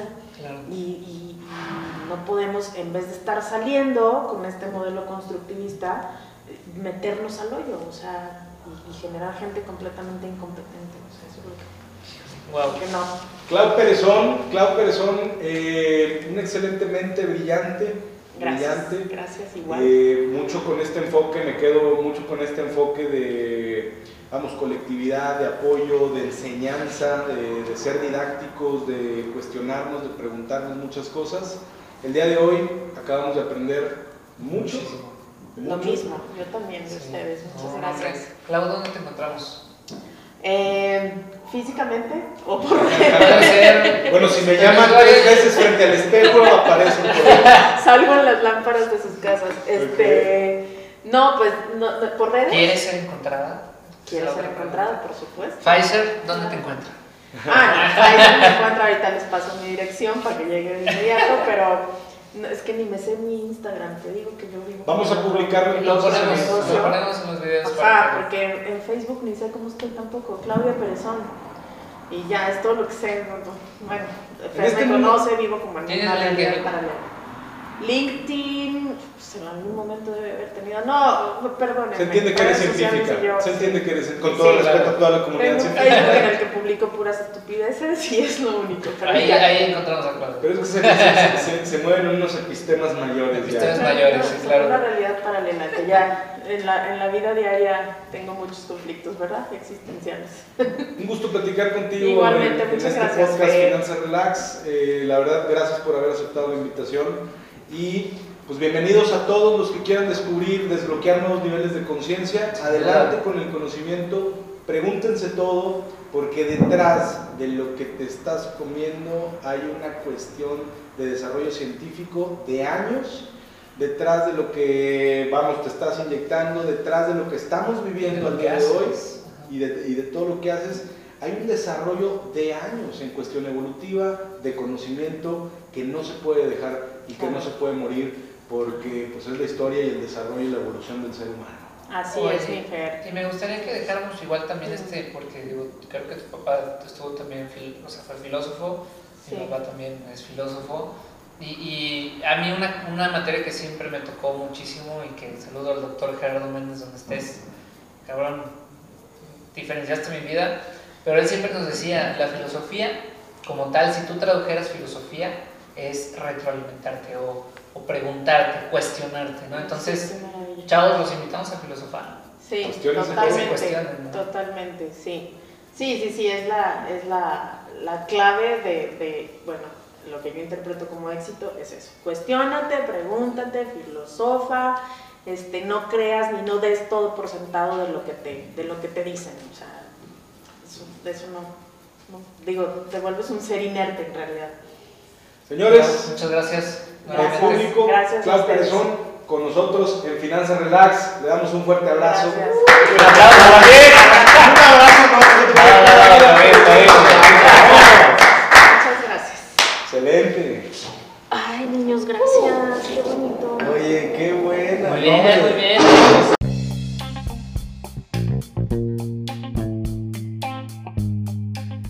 Te gustó este capítulo, compártelo, dale muchísimo amor y encuéntrame en Facebook como Finanzas Relax, en Instagram como arroba Finanzas Relax, en internet como finanzasrelax.com y en tu reproductor de podcast favorito como Finanzas Relax o Relax.